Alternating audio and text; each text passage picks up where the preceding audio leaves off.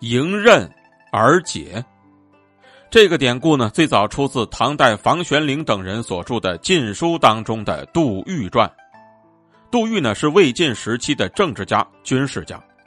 最初呢，他的父亲和司马懿不和，结果呢就被关在监牢当中死去了，这就导致杜预久久不能入仕。司马懿死后，司马昭承袭了他父兄之位，杜预呢就迎娶了司马昭的妹妹高陆公主为妻，随后呢便被任命为尚书郎，继承了他祖父的爵位，封乐亭侯。杜预在做镇南大将军的时候，曾经带兵前去攻打吴国，不到十天就占领了吴国许多重要的城池。他就觉得呢，吴国军队的战斗力很差，就想率兵乘胜呢去追击。有人却认为吴国的实力强大，就出来劝阻他。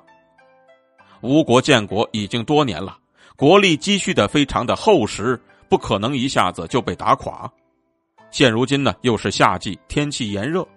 我们晋国的士兵从小就生活在北方，对南方的气候条件很不适应，和他们作战呢，对我们非常不利。所以我劝您还是趁早收兵，等夏天过去，天气凉爽之后呢，再考虑攻打吴国。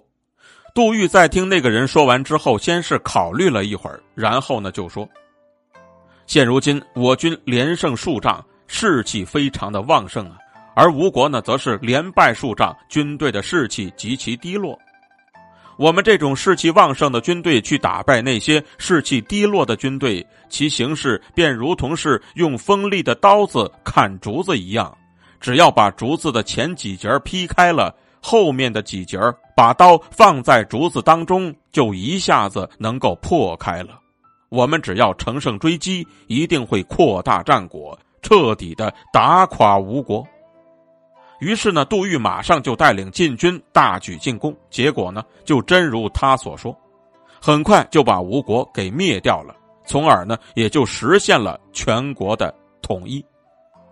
等到杜预还朝，便被封为了当阳县侯，封邑增加到了九千六百户。晋武帝呢，仍然命杜预镇守江南。